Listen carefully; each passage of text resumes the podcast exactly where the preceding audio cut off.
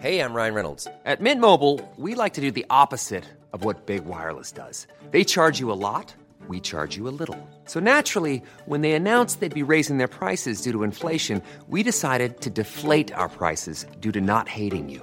That's right. We're cutting the price of Mint Unlimited from $30 a month to just $15 a month. Give it a try at mintmobile.com slash switch. $45 upfront for three months plus taxes and fees. Promo rate for new customers for limited time. Unlimited more than 40 gigabytes per month. Slows. Full terms at mintmobile.com. Bonjour, bienvenue à tous. Bienvenue sur euh, CNews cet après-midi. 90 minutes info qui vous accompagne tout au long de l'après-midi pour décrypter, commenter ensemble l'actualité avec nos invités que je vais vous présenter euh, dans un petit instant, juste après le flash info d'Adrien Spiteri. Bonjour Adrien. Bonjour Nelly, bonjour à tous. Nouveau rebond de l'épidémie de Covid-19 en France. Près de 35 000 nouvelles infections sont recensées en moyenne chaque jour. Les admissions en soins critiques ont augmenté de plus de 20% par rapport à la semaine dernière. En Chine, le gouvernement a décidé de reconfiner 6 millions de personnes à Zhengzhou en raison d'une recrudescence de cas. L'armée russe accuse la défense antiaérienne ukrainienne. Elle nie avoir mené des attaques sur la ville de Kiev hier. De son côté, l'Ukraine accuse le Kremlin d'avoir tiré près de 70 missiles de croisière au total. Dans la capitale, au moins trois personnes ont été tuées. Et puis une quinzaine de femmes afghanes ont brièvement manifesté à Kaboul aujourd'hui. Elles disent vouloir défendre leurs droits jusqu'au bout. Une contestation à la veille de la journée internationale de lutte contre les violences faites aux femmes. Depuis le retour des talibans au pouvoir en août 2021, les droits des femmes ont considérablement diminué dans le pays.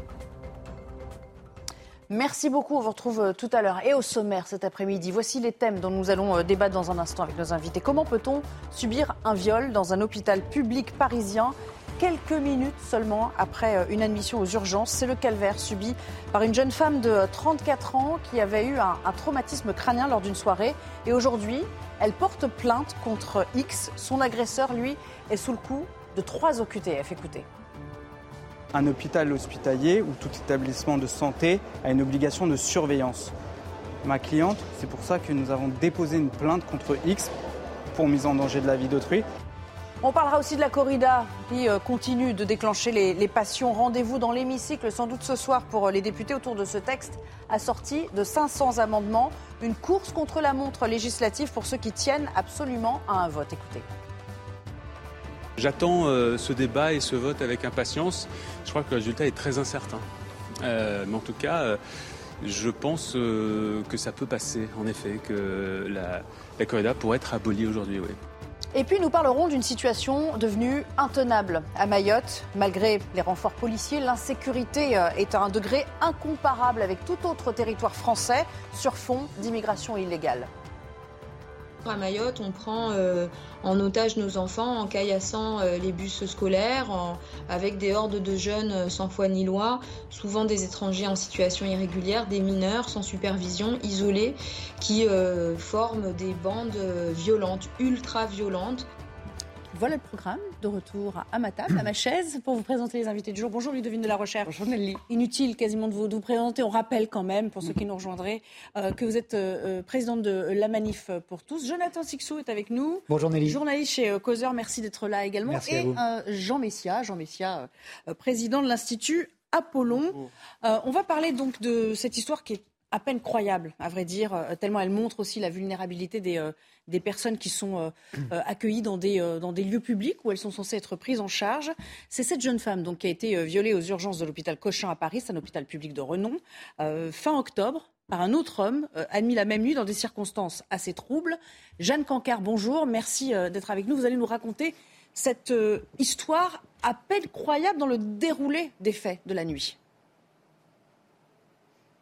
Eh bien, Nelly, les faits se sont déroulés dans la nuit du 27 au 28 octobre. Une femme, la victime, âgée de 34 ans, a été admise ici après un traumatisme crânien. Elle avait fait un malaise dans un bar et son agresseur présumé, lui aussi, a été admis. Il a simulé, il a menti sur son état de santé, a fait croire à un malaise, un coma éthylique pour justement être hospitalisé ici euh, dans l'hôpital. Et puis c'est vers 4 heures du matin qu'il a pénétré dans la chambre de la victime qui l'a violée. Et à ce moment-là, eh bien, c'est un infirmier du service des urgences qui est arrivé. Au même moment, l'individu a pris la fuite. Une heure après, environ, vers 5 heures du matin, il a été interpellé sur la voie publique. Alors ici, il faut savoir que le personnel soignant qui était présent ce soir-là nous parle d'une nuit assez agitée, une nuit où il y avait beaucoup de patients à prendre en charge, alors que le personnel soignant, ils nous le disent, eh bien le personnel, le manque, il est criant. Concernant le profil de ce suspect, c'est un jeune homme âgé de 22 ans qui faisait l'objet de trois OQTF, trois obligations à quitter le territoire français. D'après nos informations, ce soir-là, il aurait pris des stupéfiants et a aussi volé la carte bancaire de la victime. Aujourd'hui, il a été mis en examen et placé en détention provisoire. Jeanne, quelle est la réaction précisément de ce personnel soignant? Est-ce qu'il euh, euh, s'exprime face à cette mise en lumière de cet hôpital dont on dit qu'il est, il est réputé hein? C'est un hôpital en, plein centre de Paris qui accueille euh, des centaines de personnes chaque jour. Oui, en ce moment, nous, nous sommes dans cet hôpital, nous sommes dans un local où se réunissent soignants et syndicats. Et ce qui est frappant, eh bien, c'est de voir à quel point ils n'étaient finalement pas au courant de cette affaire. Certains nous disent, on l'a appris ce matin dans les médias. Pour d'autres, eh bien, c'est nous-mêmes, les journalistes sur place, qui leur apprenons. Ils nous disent qu'il y a eu comme une omerta autour de cette affaire. Les quelques soignants qui étaient au courant nous disent, eh bien, que c'était plutôt des bruits de couloir, des rumeurs, que finalement, selon eux, eh bien, la direction a voulu étouffer l'affaire. Nous avons parler à une représentante du personnel qui elle-même est infirmière, qui a travaillé 9 ans aux urgences ici à l'hôpital Cochin et qui nous dit eh bien que personne n'a été informé, même elle, qui est censée protéger ce personnel, puisque c'est du personnel évidemment qui est ou qui a été entendu, auditionné par les enquêteurs dans le cadre de cette affaire.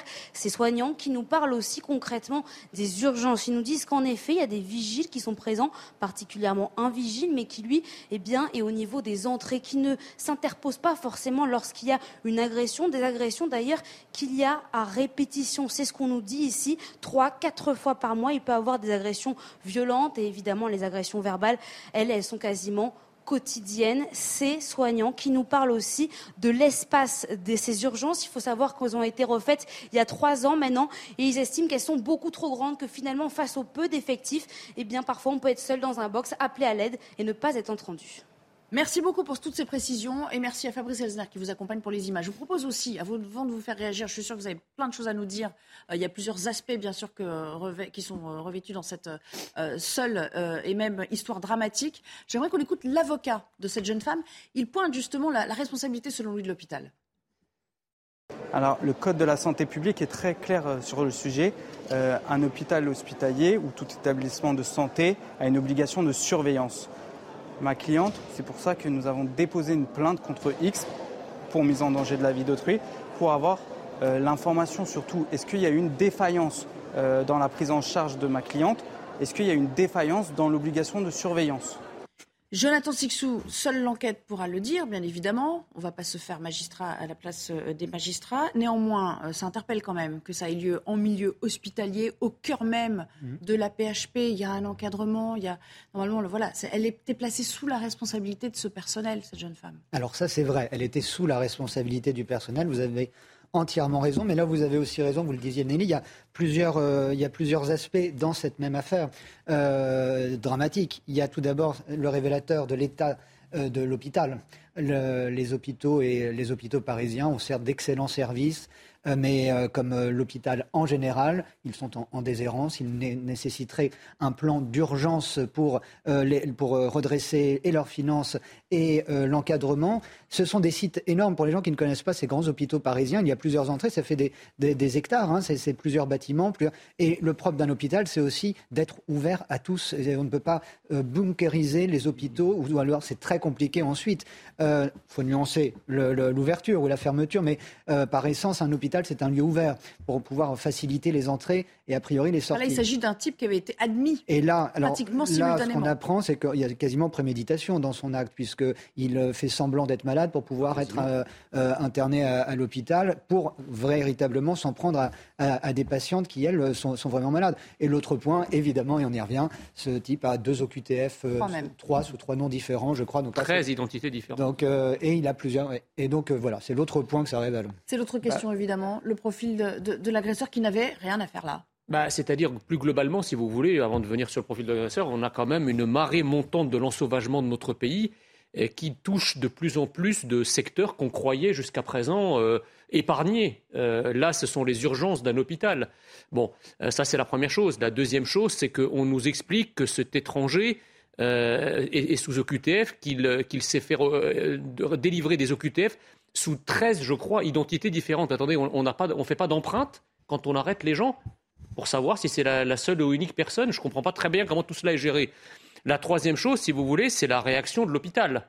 C'est-à-dire qu'il n'y a eu aucune communication du personnel de l'hôpital suite à cette affaire, euh, comme s'il y avait une espèce d'application du pas de vague quelque part. Parce qu'une euh, affaire aussi grave, normalement, immédiatement, euh, la direction de l'hôpital aurait, dû prévenir ses personnels pour qu'ils soient plus vigilants, aurait dû peut-être faire une communication externe. Or, là, rien. Si la presse et les médias n'en avaient pas parlé, on n'aurait probablement pas euh, été, euh, été connu. on, rappelle, on rappelle quand même, pour rebondir sur ce que vous dites, et pour ceux qui nous rejoignent, ça s'est produit dans la nuit, je crois, du 27 au 28 octobre. Oui, donc, ça date. presque un mois. Ça fait déjà pratiquement un mois. Voilà, donc c'est pas. Donc, si vous voulez, moi, je. Euh, je m'étonne. Et évidemment, la question des OQTF se pose une fois de plus. Je veux dire, combien de fois on a eu l'affaire Lola qui a défrayé la chronique, cette malheureuse petite fille qui avait été tuée dans des conditions absolument abominables et atroces par une personne, une Algérienne en l'occurrence, sous OQTF. Là, on a quelqu'un euh, qui se fait violer par un profil qui, euh, a également une, trois OQTF sur le, sur le coup. Je ne comprends pas ce que fait le gouvernement en fait. Combien de crimes et de délits vont devoir être commis dans ce pays euh, euh, par des OQTF ou non, par des étrangers illégaux ou légaux, avant que le gouvernement prenne le taureau par les cornes et refuse, par exemple, d'accueillir des bateaux, puisqu'on ne peut pas les virer après. Pourquoi accueille-t-on des gens Ludovine de la Rochère, est-ce emblématique au fond de notre société? Là, il y a carrément euh, un abandon d'une jeune femme qui est vulnérable, parce qu'on rappelle quand même qu'au moment où les faits se produisent, elle est dans une sorte de pas de coma, mais enfin, elle est inconsciente mhm. parce qu'elle a subi un traumatisme. Et c'est au moment de se réveiller qu'elle se rend compte que, voilà, livrée à elle-même, cet homme a pu se, se, livrer à ce genre d'agissement. Alors, effectivement, si on prend un petit peu de recul par rapport à cette affaire, moi, j'y verrais euh, un très grand mépris de nos dirigeants, euh, notre, d'une certaine élite progressiste, aussi bien en France qu'au niveau européen. Et euh, on voit que les femmes en payent des conséquences très lourdes et très graves. Et je m'explique, il y a d'une part, en effet, le fait qu'on laisse arriver en France massivement une population qui méprise les femmes, et en particulier les femmes euh, occidentales, et donc qui les maltraite, et on le voit sans cesse avec ces affaires qui concernent des immigrés en situation irrégulière. Mais il y a aussi un autre aspect, et je l'évoque parce que c'est demain la journée internationale de lutte contre les violences faites aux femmes, et c'est une autre forme euh, de maltraitance, de violence. Il y a aujourd'hui un projet européen pour faire avancer la reconnaissance de fait de la gestation pour autrui. Euh, un projet qui passe en catimini sur les radars. Et la Manif pour tous s'appelle d'ailleurs, à l'occasion de cette journée contre les violences faites aux femmes, à manifester ce soir à 19h. C'est un sujet connexe. Mm. Absolument. On est juste un peu sorti du cadre du débat euh, stricto sensu. Vous avez fait passer votre. J'ai pris un peu de recul sur la question des violences. Je suis également très étonné de l'absence totale de réaction des féministes et des écologistes et de la France insoumise.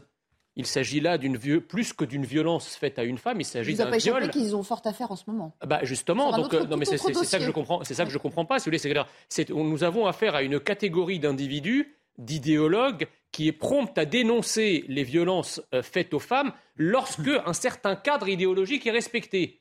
C'est-à-dire, en gros, si c'est un, mâle blanc et de plus de, plus de 50 ans euh, de préférence, et une femme, quelle qu'elle soit d'ailleurs, euh, euh, blanche ou racisée. En revanche, lorsque ces profils sont brouillés, c'est-à-dire que là, en l'occurrence, il s'agit d'un étranger illégal qui fait partie de ces vaches sacrées de la France insoumise, des écologistes et des néo-féministes, là, c'est carpette. Il n'y a pas un mot. Mais bon, que le, que que le, le, coupable se rassure, que cet étranger jordanien sous OQTF se rassure, il aura peut-être la visite de Madame Keke lorsqu'on voudra. Mais moi, je vois la même, la même hypocrisie euh, à LFI que dans l'élite progressiste dont je parlais, c'est-à-dire que LFI prétend sans cesse défendre les droits des femmes, mais en vérité, on le voit à travers l'affaire Katnins, il y a un mépris à l'égard de la femme euh, qui est euh, absolument stupéfiant et que le constate dans plein de domaines euh, dans lesquels la femme se trouve victime de violence. On change de thème. Nous vous rapportions hier, vous avez peut-être suivi ça sur notre antenne, hein, ce témoignage d'une policière âgée de 26 ans policière engagée au sein de la BAC, dans le Val-de-Marne, qui a failli mourir tout simplement en tentant de procéder à une interpellation. L'enquête qui est maintenant entre les mains de la Sûreté territoriale à, Créteil, mais surtout, on se souvient que la famille de la personne qui était en voie d'être interpellée à ce moment-là, qui était recherchée, eh avait volé à son secours, avait tenté de s'opposer violemment, en s'en prenant cette policière, à l'arrestation en question. Regardez le résumé des faits avec Sophia Dolé et Maureen Vidal, surtout les conséquences que ça pourrait entraîner en termes de suppression d'avantages sociaux, en l'occurrence là, de logement social. Lors de l'interpellation du dealer présumé samedi dernier, la famille du mis en cause s'est violemment interposée pour empêcher les policiers d'agir. Cette famille pourrait-elle être privée de son logement social suite à cet acte? La loi, c'est celle de 1989. C'est-à-dire que quand vous êtes locataire d'un logement social, par exemple, il faut occuper l'appartement de manière paisible. Vous ne troublez pas le voisinage. Qui plus est, vous ne livrez pas des trafics, notamment de stupéfiants. Mais l'expulsion n'est pas si simple, car le bailleur doit obtenir une décision de justice, puis l'accord du préfet. Pour lutter contre la délinquance, des municipalités ont déjà pris ce type de décision. C'est une loi qui est de plus en plus appliquée aujourd'hui, on le voit dans plusieurs villes qui ont mis en place des chartes euh, qui associent à la fois la justice, la préfecture, les bailleurs et la mairie pour faire en sorte que des familles qui rendent la vie impossible aux autres eh bien, assument la responsabilité de celui qui trouble et euh, quittent ce logement. C'est le cas de la mairie de Nice qui a signé une convention avec le parquet et la préfecture des Alpes-Maritimes elles permettent à l'office HLM d'être informé en cas de condamnation pénale d'un locataire. Jonathan Sixou, si on en croit euh, Georges Fenech, et on lui fait confiance, mhm. c'est un, grand euh, professionnel, euh, on, l'a souvent sur, sur notre plateau hein, comme chroniqueur, il a été magistrat, c'est très important de le rappeler. Là, on est clairement sous le coup de la loi de 1989. Pourtant, on s'interroge, alors là, on verra en l'espèce ce qui va se passer, mais on s'interroge sur le fait que ça ne soit pas plus largement appliqué lorsqu'il y a ce cas de figure parce que vous avez une difficulté du droit à être appliqué euh, tout court euh, en France, dans ce domaine-là, euh, comme dans tant d'autres malheureusement. On voit la, complexité, la longueur que, prend, ce type, que prennent ce type d'affaires, d'autant que dans bien des cas, il faut qu'il y ait plainte pour qu'une famille puisse être expulsée. Pour qu'il y ait plainte, il faut qu'il y ait témoin. Or, dans ces quartiers, vous imaginez bien que c'est la loi du silence qui prévaut sur quelques témoignages que ce soit.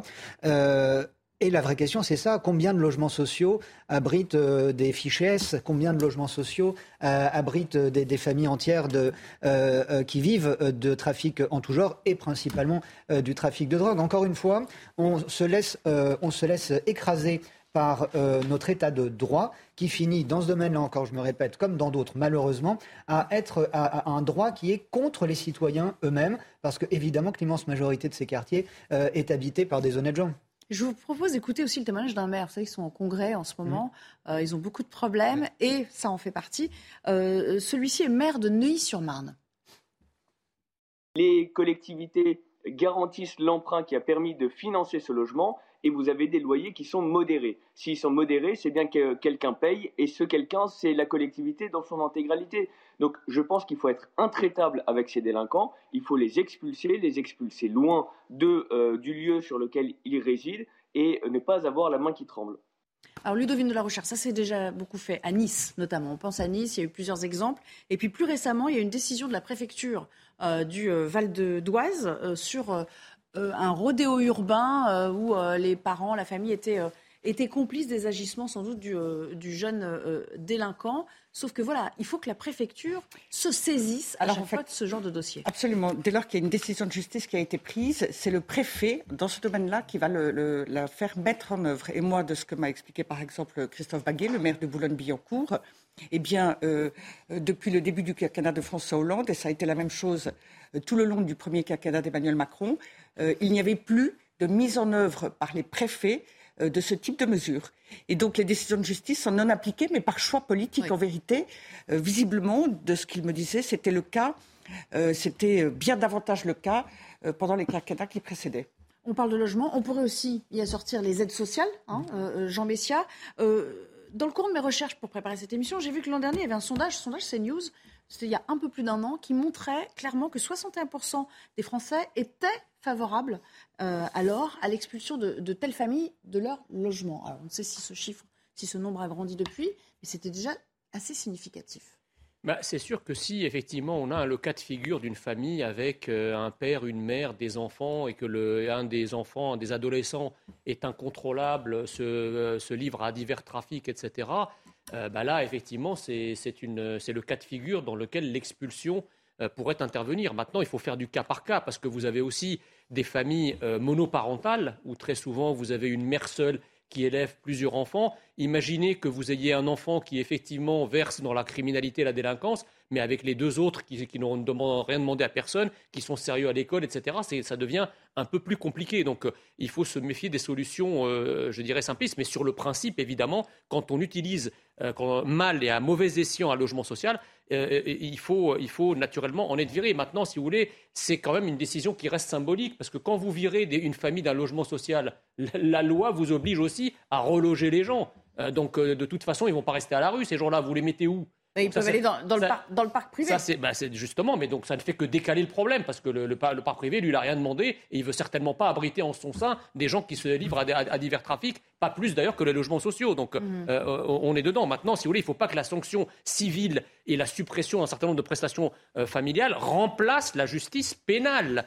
Parce qu'à la vérité, la solution dans ce cas de figure, c'est une justice plus sévère plus répressives qui mettent hors d'état de nuire ceux qui se livrent à ces trafics. Alors on parle euh, du logement et je le disais aussi, euh, il faudrait peut-être euh, y accoler ou y associer dans certains cas de figure les, aides sociales. Attention, les aides sociales, ce n'est pas forcément les allocations familiales, ce sont les aides fournies par la commune. là aussi, il faut faire du cas par cas pour ne pas pénaliser ces maires qui parfois euh, pour qui c'est la double peine euh, Ludovic de la Recherche peut-être Ou Jonathan Oui. Non, si vous voulez, Jonathan Six, pardon. Ça ne peut être que du cas par cas, évidemment, puisque chaque situation est particulière. Et comme le soulignait euh, Jean, il peut y avoir parfaitement dans une famille un trouble fait et, des, et des, bons, des bons élèves dans la même, dans la même famille, c'est évident.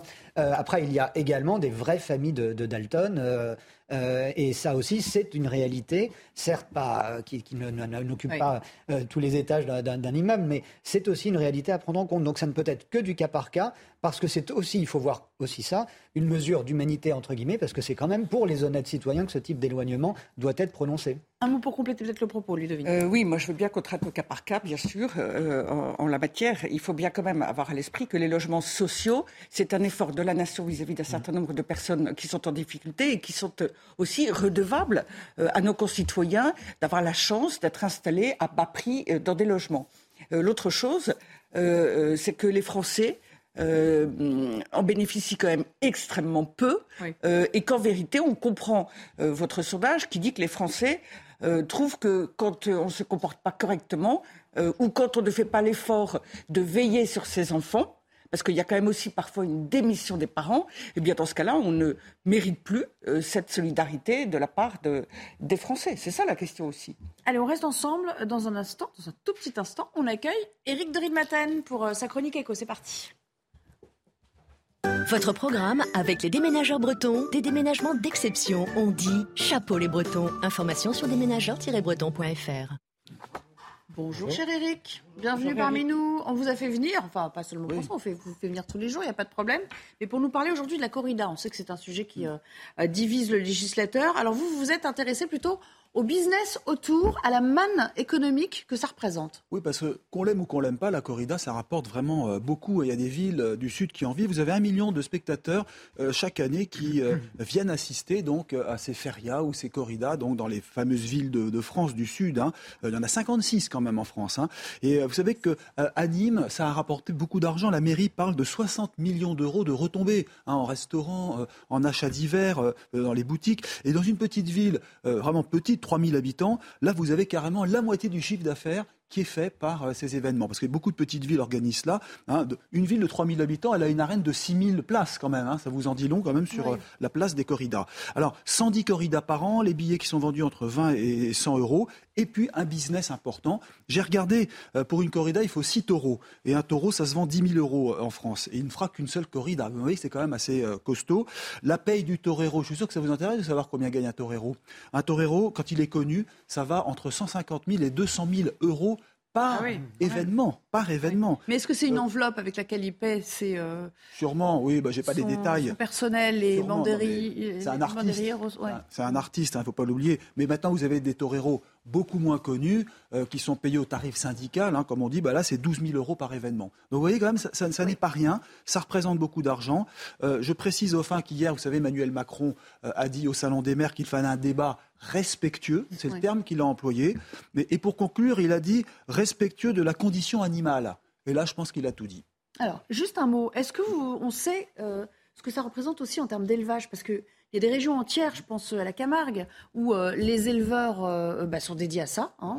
Sans ça, ils ne pourraient pas élever des taureaux en vue des, des corridas. Et sans doute plairait-il boutique? On ne sait pas combien ça représente de ce point de vue-là? Ça représente, c'est pas un énorme marché, c'est parce que il y a quand même plusieurs familles qui en dépendent. Euh, il y a quelques familles qui, qui dépendent de cela, mais c'est surtout l'Espagne hein, qui est aussi fournisseur de taureaux. Là-bas, c'est un vrai euh, business, bien entendu. Euh, mais enfin, ça vous dit quand même que ça n'est pas anodin ce business autour des corridas, qu'on aime ou qu'on n'aime pas. Je ne mm. peux pas arbitrer, bien sûr. Merci beaucoup, Eric. Je vous promets qu'on en parle tout à l'heure. C'était votre programme avec les déménageurs bretons, des déménagements d'exception. On dit chapeau les bretons. Information sur déménageurs-bretons.fr. On en parle tout à l'heure car théoriquement, vous le savez, la proposition euh, de loi euh, de euh, la France insoumise sur l'abolition de la corrida arrive aujourd'hui dans, dans l'hémicycle. C'est un sujet très politique, très régional aussi et qui peut surprendre parce que parfois ça transcende les appartenances politiques. On l'a vu notamment au sein du Rassemblement national, mais pas que. On en parle juste après la pause. De retour avec vous pour la deuxième partie de l'émission. Le débat reprend juste après. Le JT préparé avec rigueur, avec sérieux par Simon Guillain.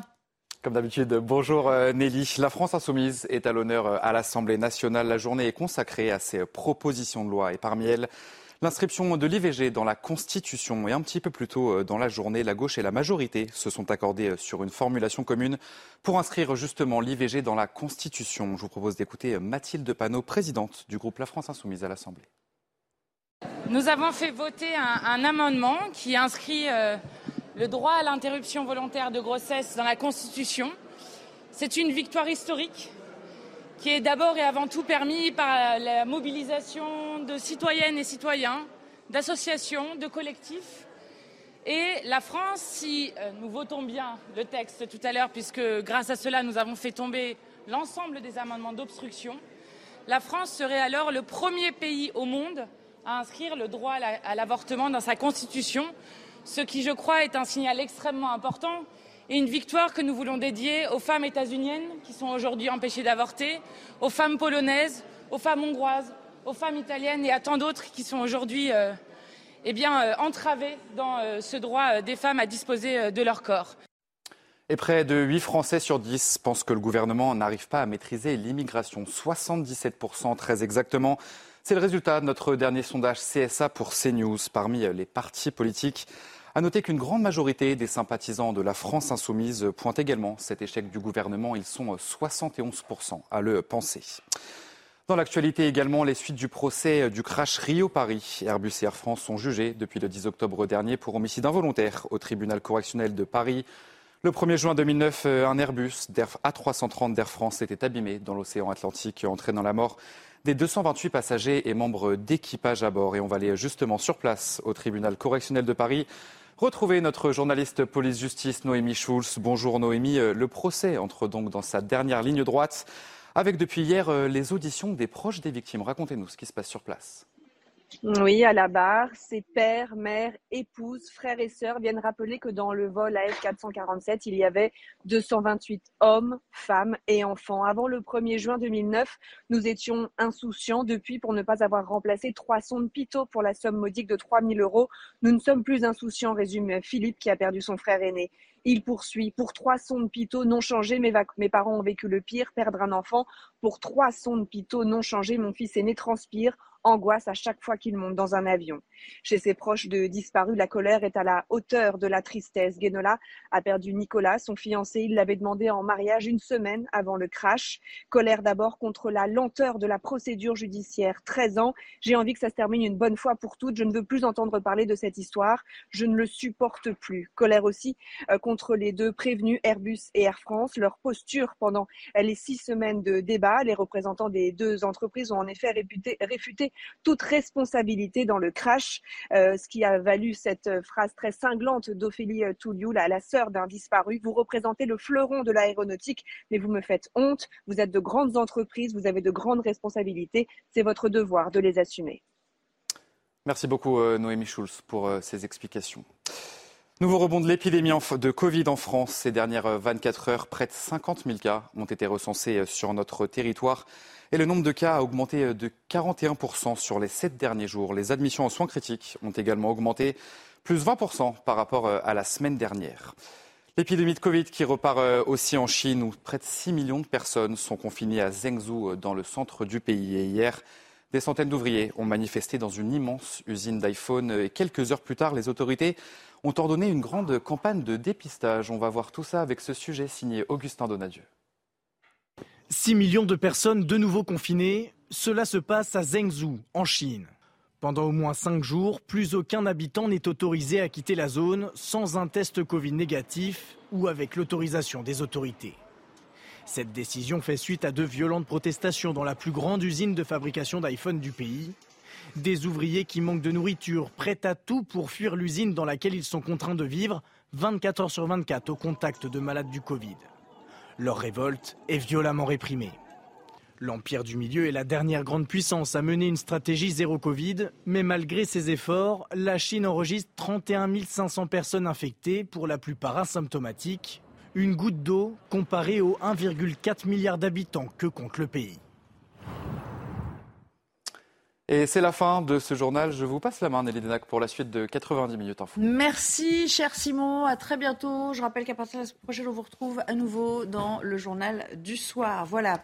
On va continuer de parler de la, corrida, bien évidemment, toujours en compagnie de Ludovine de la Recherche, Jonathan Sixou et Jean Messia euh, avec moi cet après-midi, car c'est aujourd'hui que théoriquement, à la proposition de loi déposée par LFI euh, sur l'abolition de, de, cette pratique, eh bien, arrive dans l'hémicycle. Mais euh, je dis théoriquement parce qu'on s'interroge sur euh, l'aboutissement ou pas de cette discussion, des débats euh, qui peuvent s'interrompre, qui doivent s'interrompre à minuit, quelle que soit l'avancée de ces discussions. Il y a plus de 500 amendements qui ont été déposés. Alors aujourd'hui, Anti-Corrida et Pro-Tauromachi sont venus pour soutenir, plaider leur cause les uns et les autres. J'aimerais qu'on euh, s'intéresse à ce qui se passe en, Camargue avec euh, la tradition euh, de tauromachie qu'on connaît dans cette région française, autour de Arles précisément, en compagnie de notre reporter Stéphanie Rouquier. Ils sont âgés de 9 à 23 ans.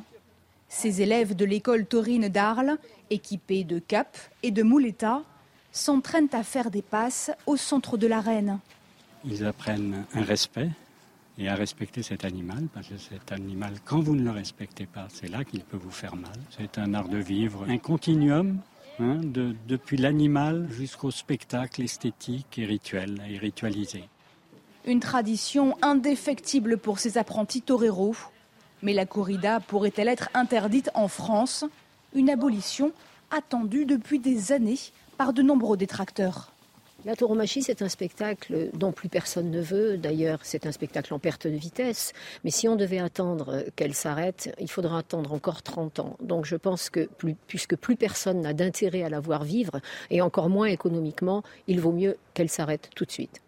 Entre 2004 et 2021, dix propositions de loi anti-corrida ont été déposées sans jamais aboutir. Et pour vous dire l'importance que revêt euh, ce sujet au plan euh, politique, Emmanuel Macron, interrogé en plein salon des maires alors qu'il déambulait euh, hier, eh bien, il a répondu à une question concernant ce débat de société. Qu'il y ait des débats dans la société, ils sont légitimes. Moi, je les entends tous.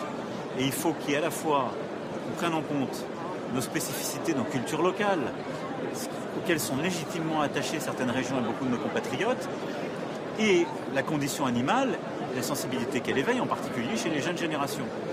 Dès qu'on est dans l'invective, ça ne marche pas. Je le dis très sincèrement. Donc il ne va pas y avoir d'interdiction demain. Euh, on doit aller vers une conciliation aussi, vers un échange. Ah du coup, on n'a pas vraiment compris s'il veut ou pas continuer le taureau, quoi. Non, c'est ça la question de fond. C'est hein. complètement le et en même temps. Et euh, alors la grande méthode d'Emmanuel Macron, quand même, c'est de dire qu'il faut un débat. Le débat, c'est très important. Euh, mais après, le débat, il le piétine. Euh, et c'est bien comme l'exécutif le souhaite. Si c'était que c'est plus compliqué politiquement aujourd'hui pour lui. Et ce qui est très frappant, c'est qu'il parle du respect de l'animal, un débat dans le respect de l'animal. En fait, il faut savoir que la corrida, il y a une mise en danger immense de l'homme, du matador et des péonesses qui sont autour. Il y a beaucoup d'accidents. L'animal, enfin le taureau, pourquoi est-ce qu'on taurait les taureaux? Parce que c'est un animal de combat. et dans les élevages de taureaux, il y a de grandes difficultés. C'est un métier difficile parce qu'ils se blessent entre eux. Euh, il ne, le, taureau ne combat pas euh, pour se nourrir ou parce qu'il est attaqué.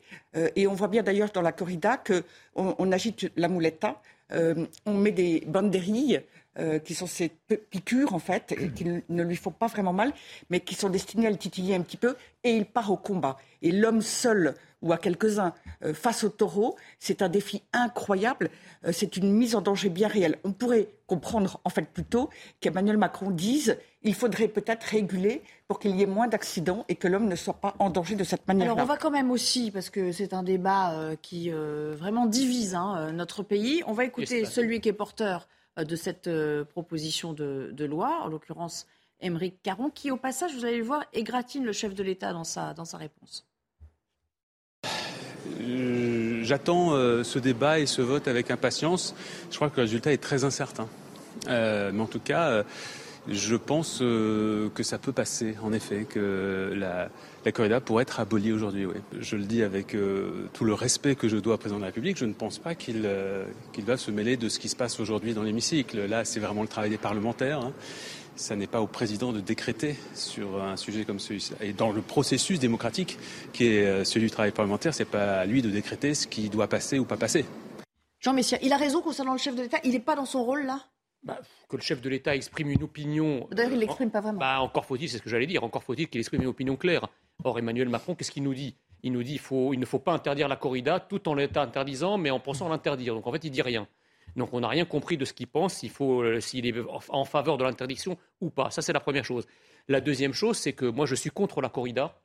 Euh, pour une raison simple. D'abord parce que tous les gens qui nous affirment que c'est une tradition française ancienne, ou en tout cas locale ancienne, pas si ancienne que ça, puisque la corrida a été introduite en 1860 seulement, donc à la fin du 19e siècle en France. Ce n'est pas non plus une tradition, voilà, une tradition ancestrale qui date de centaines d'années.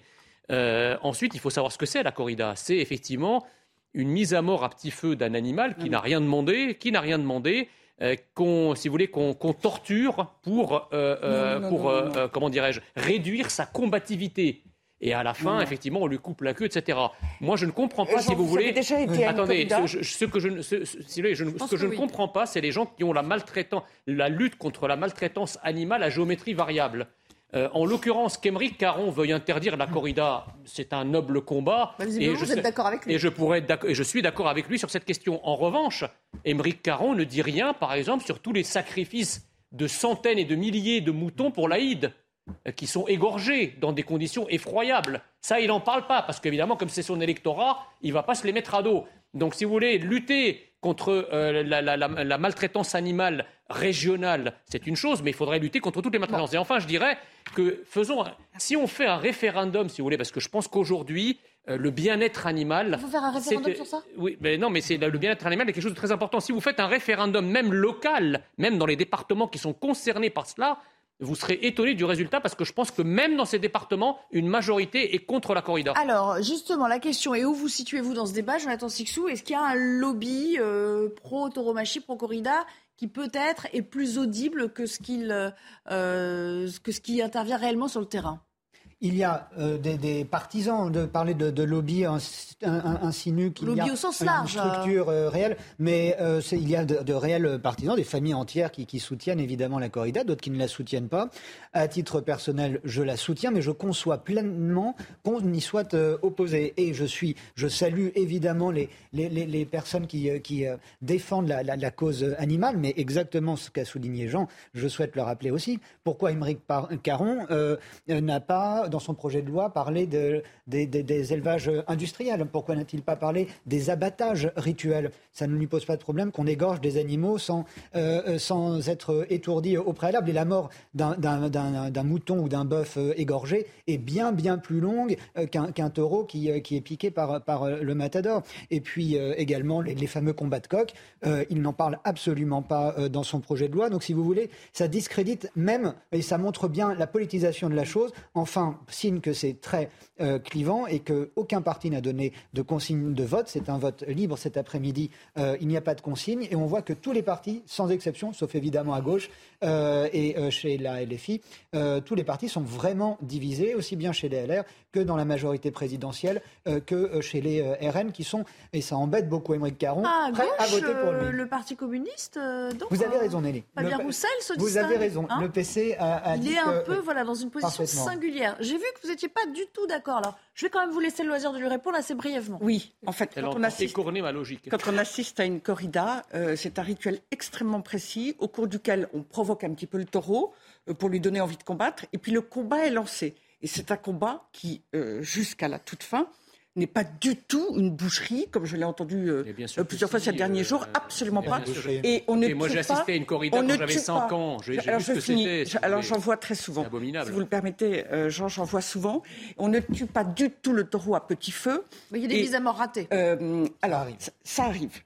et c'est à la toute fin que d'un coup d'épée, quand on a euh, petit à petit mis le taureau au fil des passes du matador autour de lui, et croyez-moi, il faut un courage immense, et le taureau ne souffre pas, euh, encore une fois, il aime combattre, et c'est à la toute fin que d'un coup d'épée, euh, il est tué. Et donc c'est une mort rapide et ça n'est pas un véritable sujet. Elle est parfois mal mise en œuvre. Euh, dans ce cas-là, c'est vrai, euh, il y a peut-être deux, trois coups d'épée. a choisi son combat, Madame la Il y a peut-être deux, trois coups d'épée. Mais ce que je veux dire surtout, c'est que d'une manière générale, c'est dérisoire par rapport à ce qui peut se passer dans les abattoirs industriels. je suis surprise donc en fait, ça n'est que ça n'est que politique et, c'est littéralement scandaleux que l'Assemblée nationale y passe tant de temps alors que les Français. Dans un abattoir. Je pensais pas que ce sujet allait, être euh, aussi clivant, y compris sur ce plateau. Vous voyez, comme quoi ça divise. On voit vraiment à quel point ça transcende aussi même euh, les avis sur d'autres débats de, Mais parce que ça ne correspond pas à une couleur politique. On est vraiment là dans, dans, dans, dans, dans autre chose.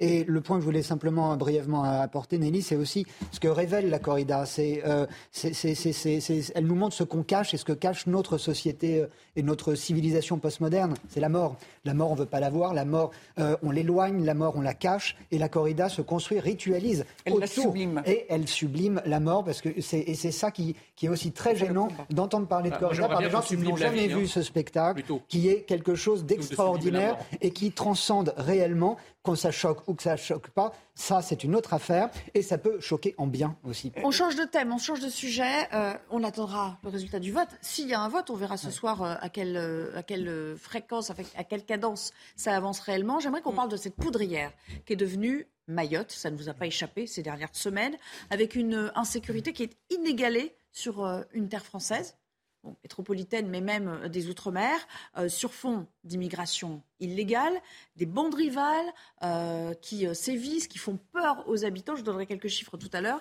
Et même le président de la République a été interpellé sur cette question, toujours pareil, au Salon des maires. Écoutez. Ce qui est tout à fait vrai, c'est qu'on sait, on a une pression migratoire depuis plusieurs années qui est très forte sur Mayotte, qui est liée à la configuration géographique et politique.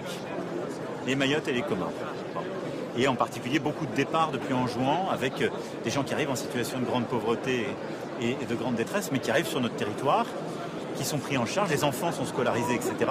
Mais c'est devenu insoutenable pour la population. Et à côté de ça, nous avons maintenant une violence qui s'est installée, qui elle existait dans certains endroits, il ne faut pas être naïf, et on avait déjà commencé à agir, mais avec une accélération ces derniers mois. Donc première chose, c'est une réponse très forte en termes de moyens que nous apportons, et une réponse complémentaire qui sera apporté dans les prochains jours avec ces unités de force mobile supplémentaires et ces policiers du RAID. La question des moyens, on va y revenir dans un tout petit instant avec euh, un invité qui sera en direct avec nous. J'aimerais aussi qu'on entende la députée de Mayotte qui euh, nous parle euh, dans le ratio, dans les chiffres de cette immigration illégale. On est dans une proportion où quand vous êtes dans la rue à Mayotte, il y a au moins une personne sur deux face à vous qui est étrangère. C'est en termes d'acceptabilité sociale et de, de, coexistence complètement inédit et impensable, par exemple, pour l'Hexagone. Moi, je dis souvent que Mayotte, c'est Lampedusa ou Lesbos pour la France et qu'il faut le regarder comme, comme tel. On ne peut pas utiliser l'insularité de Mayotte pour nous enfermer, nous, euh, dans une prison à ciel ouvert euh, où euh, l'État a renoncé et où des, des, des, hordes de gamins sans foi ni loi font régner la terreur. En fait, la République doit regagner le terrain, rétablir le droit à Mayotte, c'est une urgence. Bonjour Abdelaziz euh, Saki, merci d'être avec nous. Vous êtes secrétaire zonal d'Alternative Police. J'espère que vous nous entendez euh, euh, à distance. Alors on a écouté le chef de l'État qui parlait de la présence du RAID. on sait qu'il y a des renforts qui ont été envoyés puis promis par l'État. Est-ce que de votre, de votre point de vue, ça va suffire à contenir ce problème dont on a bien conscience qu'il dépasse quand même l'entendement aujourd'hui bah alors, ni plus ni moins, déjà bonjour à tout le monde. Donc, euh, ni plus ni moins, la venue du RAID est, euh, saluée par nos collègues, bien évidemment, de par leur euh, capacité à pouvoir intervenir assez rapidement et avec des moyens spéciaux sur le territoire qui actuellement est embrasé. Maintenant, le problème est combien de temps cela va durer, d'accord? Je pense que actuellement, pour nous, cette politique n'est ni plus ni moins que la politique de mettre la poussière sous le tapis. On arrive, on commet quelques opérations coup de poing avec des policiers d'élite ça calme un peu les ardeurs, comme actuellement. Donc, on a la, ville qui est calme euh, en, ce moment, en ce moment au moment où je vous parle. Maintenant, une fois le départ du raid, je me demande ce que ça va devenir. Est-ce que ça va s'embraser puissance 10 par rapport aux, événements derniers? Est-ce que les jeunes auront, compris qu'il ne faut pas commencer à, monter de level, de niveau, de façon à ce qu'on mette les moyens Je ne sais pas. Quand on dit. Euh, euh, Monsieur Saki, quand on dit euh, qu'il y a un scénario de, guerre civile qui se profile, on le lit hein, dans la presse euh, à peu près chaque jour, est-ce qu'on est si loin de la vérité? Vous, vous le lisez au niveau de la presse, mais nous, en tant que policiers de terrain, nous le vivons sur le terrain. Mais pas que les policiers. Je vous assure que même les citoyens de Mayotte en ont marre. En ont marre d'être otages de ces délinquants. Vous savez, quand vous, quand vous faites toute votre vie personnelle autour de la délinquance, au bout d'un moment, on va limite arriver à un syndrome de Stockholm.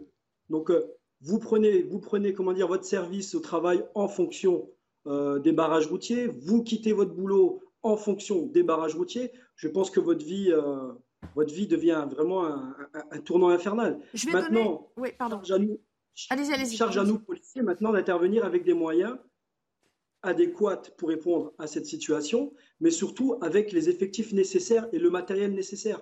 Là, actuellement, on est à plus 30 policiers par rapport à l'année dernière, aux effectifs de l'année dernière. Soit ça a permis de créer une unité de jour, d'intervention qui est le GSP jour, mais maintenant on a été débordé la semaine dernière et on a vu que ce n'est pas assez efficace. Incroyable ce que vous nous dites. On va, on, va, on va donner quelques chiffres et vous allez confirmer. Euh, de ce que j'ai compris, euh, on, a, on, a, une petite fiche là.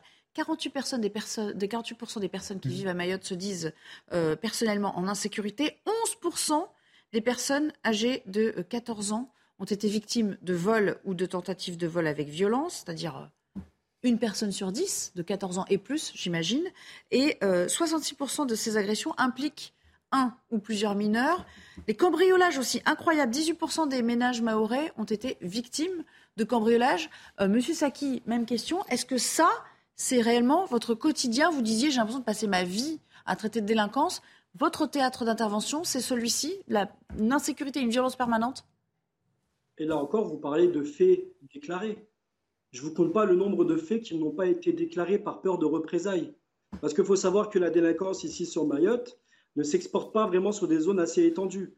Les individus opèrent, on va dire, dans leur secteur. Donc, les victimes ont quasi connaissance de leurs agresseurs ou de leurs voleurs. Donc, vous savez, c'est un, un engrenage infernal, vous savez. Ça ne se termine jamais vous allez, vous allez avoir euh, une victime qui va, qui va se plaindre ou qui va, faire, euh, qui va faire un appel 17, on va se rendre chez hmm. elle, et en fin de compte, au bout d'un moment, elle va vous dire, bah, écoutez, je ne vais pas porter plainte, j'ai peur de représailles. Et ça, on en a quotidiennement euh, sur Mayotte. Merci beaucoup pour votre témoignage. Je regrette qu'on n'ait pas plus de temps pour, parce que j'imagine que vous auriez tant et tant à nous dire. Allez-y, vous vouliez, vous vouliez dire une petite chose.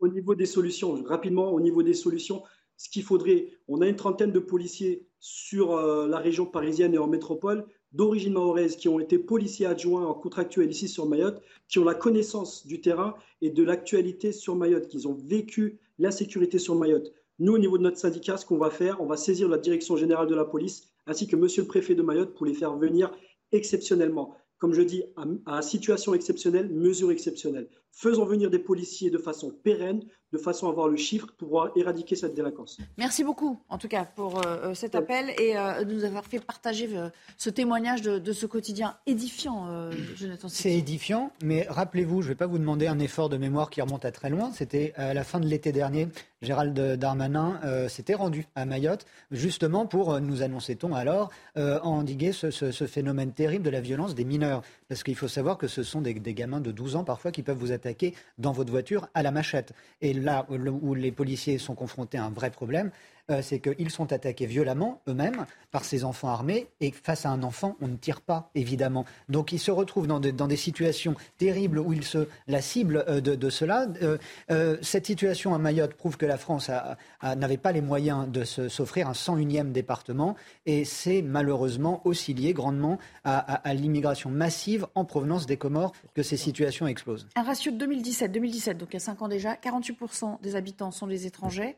95% euh, évidemment d'origine des Comores. Commentaire. Non, mais si vous voulez, si l'océan, l'Ocean Viking représente le, symbole du fiasco migratoire en métropole, euh, Mayotte, c'est le Titanic de la politique migratoire euh, en, Outre-mer.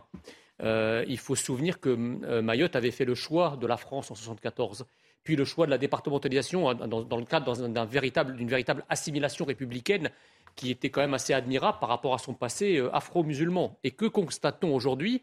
Qu'en euh, en fait, il y a un, un phénomène d'immigration, de, colonisation et prédation des Comores en Mayotte. Mm. C'est-à-dire qu'en fait, les Comoriens, parce que c'est les, chiffres que vous citez, l'autre moitié de la population, c'est-à-dire cette moitié d'immigrés, ce sont des Comoriens. du même archipel, on le voit sur cette carte. Et donc ces Comoriens se comportent en fait à Mayotte euh, dans, le cadre d'un de comportements en, quelque sorte, pour récupérer Mayotte en désinguant euh, finalement l'autorité française, l'identité française. Je crois que ce qui se passe à Mayotte, c'est notre destin. C'est-à-dire que ce que nous constatons aujourd'hui en métropole avec 10 ou 15 euh, d'immigrés, eh bien, lorsque la proportion d'immigrés atteindra ce qu'elle atteint à Mayotte, voilà ce qui nous attend. Ludovine de la Recherche. Juste un dernier mot, il y a 150 000 immigrés clandestins à Mayotte. Là, il faut une opération militaire d'envergure pour se débarrasser du problème. Les forces de l'ordre, je crains qu'elles ne soient pas assez suffisantes. C'est un Lampedusa à la française, Ludovine de la Recherche, comme le disait d'ailleurs la députée. Euh, J'allais dire que ça va encore beaucoup plus loin, parce que les ratios de population euh, locale ou de population immigrée sont sans commune mesure. Mmh. Euh, et donc, effectivement, on voit très bien à quel point la population se trouve prise au piège.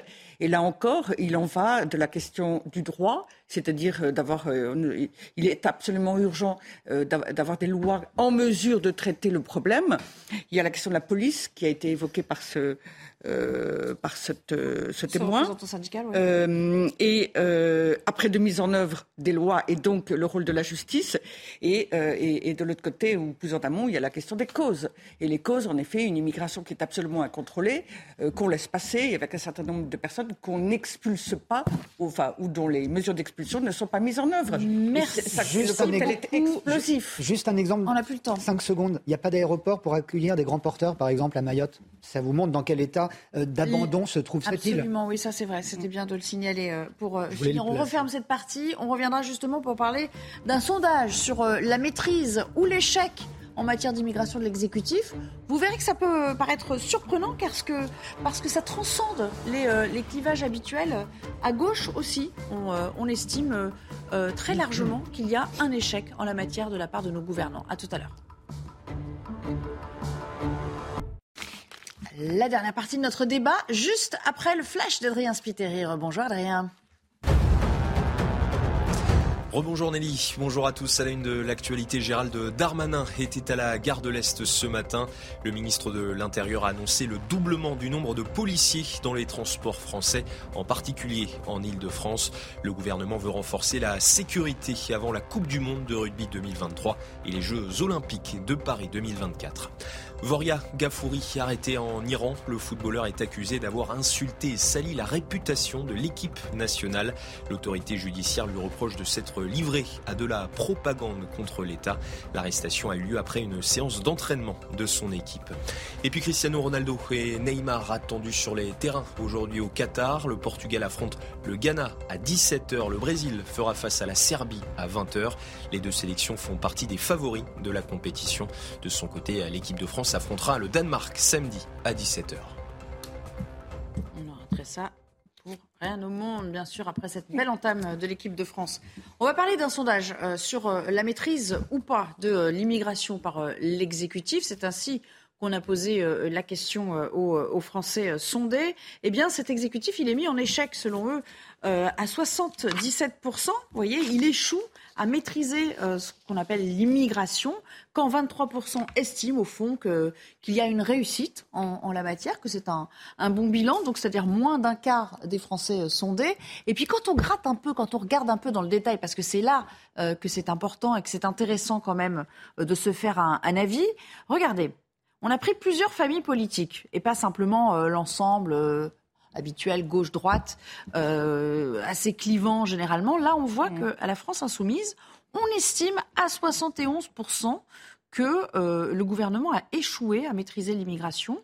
Euh, dans une moindre mesure chez Europe Écologie Les Verts, chez Renaissance à 61%, parce que bon, c'est l'action de l'exécutif qui est jugée, et évidemment, sans, avec moins de surprise, dirons-nous, au Rassemblement national, à 94%, on estime donc à une majorité écrasante que euh, c'est un échec. Jean Messia, c'est quand même surprenant ce ratio de, de 71% à la France insoumise bah, Il y, a deux choses. La première chose, c'est qui sont les 23% qui croient encore que le gouvernement a réussi euh, sur la question de l'immigration. Ça, j'avoue que c'est un véritable mystère. La deuxième chose concernant ces sondages, il faut dire que la, la question, si vous voulez, est assez neutre. C'est-à-dire qu'on peut être à la France insoumise euh, je veux dire, reconnaître que le gouvernement a échoué sur la question migratoire et s'en réjouir. Euh, c'est-à-dire qu'il y ait plus d'immigration. Alors qu'au Rassemblement national, c'est un pourcentage qui est également très élevé, mais sur l'opinion euh, qu'il y a sur la conséquence de cet échec est probablement négative. Donc pour vous, ça se dépend comment on interprète la question donnée. Voilà, mais de toute façon, je veux dire, l'électorat de la France insoumise nous a beaucoup surpris par rapport à la position de ces cadres. On a vu par exemple sur l'insécurité, sur le lien entre immigration et délinquance, etc. Donc, et, pourquoi Je veux dire, l'électorat de la France insoumise, il ne vit pas sur la planète Mars. Il vit dans un pays qui a des réalités. Les réalités, tout le monde les connaît. Alors, on a beau avoir une chape de plomb idéologique, on a beau essayer de mettre les choses sous le tapis pour essayer de faire triompher l'idéologie par-delà la réalité, un électeur, c'est quelqu'un qui habite dans, un, dans, les quartiers, qui va dans les centres-villes, qui voit la situation du pays. Donc, il est capable par lui-même de se faire une opinion sur la question. Alors, vous noterez quand même que la manière dont la question est posée, c'est qu'il s'agit de maîtriser. Il y a le verbe maîtriser. Donc, euh, quand ils lisent la question, ils ne peuvent pas ne pas savoir quand même que c'est une question de maîtrise de l'immigration. Je me demande s'il n'y a pas en fait euh, une différence de, de compréhension, comme s'il n'y avait pas les mêmes raisons pour juger si c'était bien maîtrisé ou non. Et peut-être que pour le militant de base LFI, c'est mal maîtrisé parce qu'il souhaiterait bien plus euh, euh, d'accueil d'étrangers et de légalisation. ça peut être une, une explication. Ensuite, ce que voit-on C'est la confirmation de, cette rupture entre le, citoyen du réel, si je puis dire, et, nos, dirigeants, nos responsables politiques, qui veulent continuellement, malheureusement, continuer de, nous faire vivre dans un monde magique alors que tout le monde a les yeux ouverts.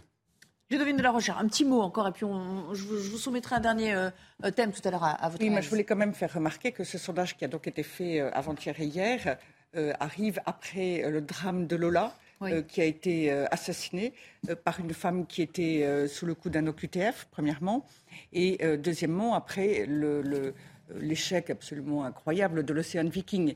Et donc le fait est qu'en termes de maîtrise de l'immigration, on voit bien factuellement euh, que c'est un échec retentissant. Et en outre, M. Darmanin, qui a voulu se saisir du sujet depuis l'été dernier, euh, ne cesse de faire les gros bras et de, dire et moi je vais y arriver, moi je vais faire ci, je vais faire ça, ça va être mieux. Et puis en fait, comme l'Océan Viking l'a montré, euh, il est absolument uni et tout le monde peut constater la faiblesse sur le sujet de l'immigration. Moi, je m'étonne, si vous voulez, de ces sondages réguliers qui montrent qu'une majorité de Français, finalement, sont opposés à l'immigration ou, déclarent le, gouvernement en échec sur cette question, mais qui s'entêtent quand même à porter au pouvoir une majorité qui prolonge, qui proroge euh, ce dont ils se plaignent, c'est-à-dire une politique migratoire laxiste euh, contre laquelle ces gouvernements et ces responsables pour lesquels ils votent ne luttent pas. Une sorte de schisme entre bah, les idées avancées et, la réaction. à partir d'un moment, si vous voulez, comme disait le général de Gaulle, les Français doivent se mettre en conformité avec leur, arrière-pensée. Soit ils sont contre l'immigration, il faut qu'ils portent au pouvoir des gens capables de la juguler, soit euh, ils portent au pouvoir des gens qui ne la jugulent pas, mais qui ne viennent pas ensuite se plaindre de ses conséquences. Il y a quand même une chose, c'est que euh, l'atmosphère médiatique, l'espèce de pression qui est mise vis à -vis des partis politiques, euh, qui manifeste une volonté plus réelle euh, de lutter euh, et de maîtriser l'immigration, pour le dire mieux le formuler, euh, il y a une, telle disqualification de ces, de ces personnalités ou de ces partis politiques que les Français croient véritablement que s'ils votent pour eux, ça va être oui, mais le, vote est secret.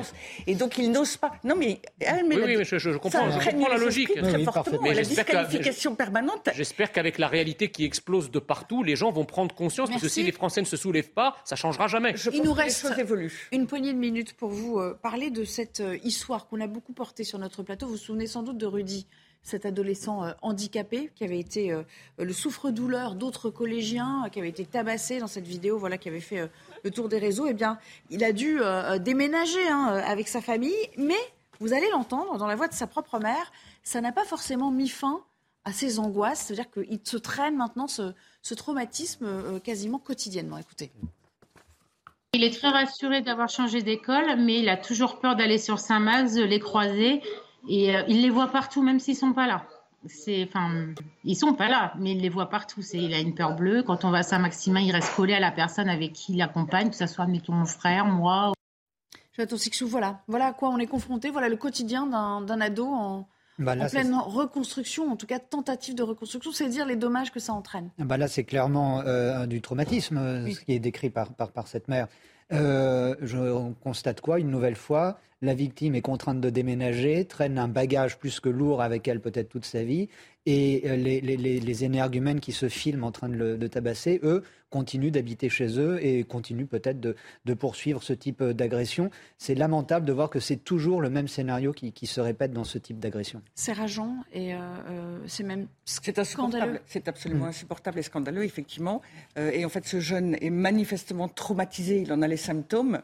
Euh, sans être spécialiste, ça paraît assez évident, et ça veut dire qu'il lui faut, qu'il faudrait qu'il ait euh, un accompagnement euh, psychothérapeutique. C'est ce qu'on lui souhaite. On espère que cette maman est accompagnée. Absolument, parce qu'autrement, le pauvre, quand on a été victime d'un tel déchaînement et défoulement de violence, effectivement, ça génère la peur du renouvellement.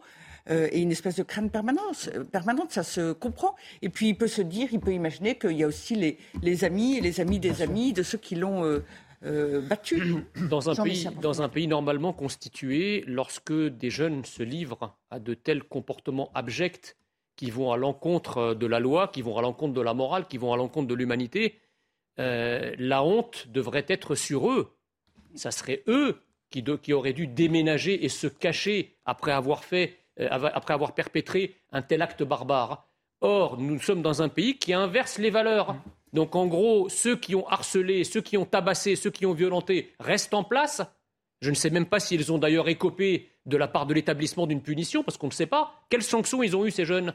Est-ce que leurs parents ont été convoqués? Est-ce qu'ils ont fait l'objet de mesures d'éloignement de l'établissement au moins pour quelques jours? On ne le sait pas. Par contre, on sait que la victime, elle, a été obligée de se carapater, de se cacher pour euh, s'arracher en fait à cet environnement. Mais dans quel pays on vit? C'est aussi pour ça qu'on en parle pour justement porter ces questions et mettre ces questions au, il faut, pardon, il faut en parler, mais je, continue d'avoir un sérieux doute quant à la, au bien fondé de, la diffusion des images, parce que ces, ces, ces, bonhommes-là, euh, dans ce, dans ce cas, Ils glorifient ça. mais exactement, comme les rodéos, etc., c'est une sorte de course à l'échalote ensuite entre bandes et entre, entre crétin et même trop faible pour parler de, ces gens.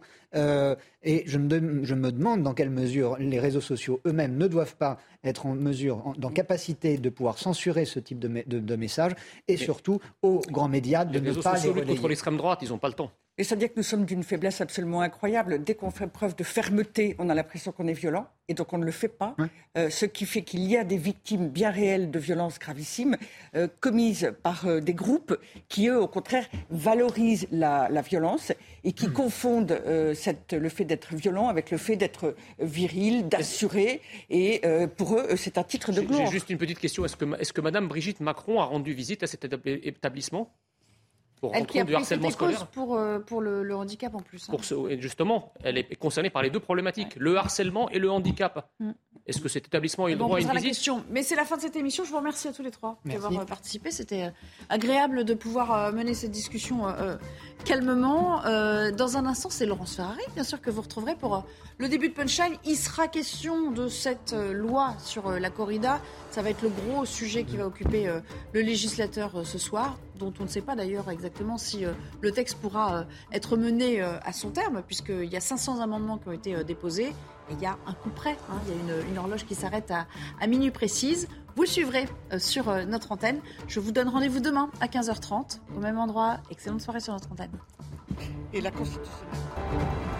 Retrouvez tous nos programmes et plus sur cnews.fr. Want truly hydrated skin? Midosia's Body Care Breakthrough Hyaluronic Body Serum. It's clinically proven to increase hydration by 161%. It's lightweight, fast absorbing, and delivers 24 hours of hydration for silky smooth skin without any sticky afterfeel. Treat your skin to clean, vegan skincare from Osea. Get 10% off your first order with code SUMMER at OseaMalibu.com. That's O S E A Malibu.com code SUMMER.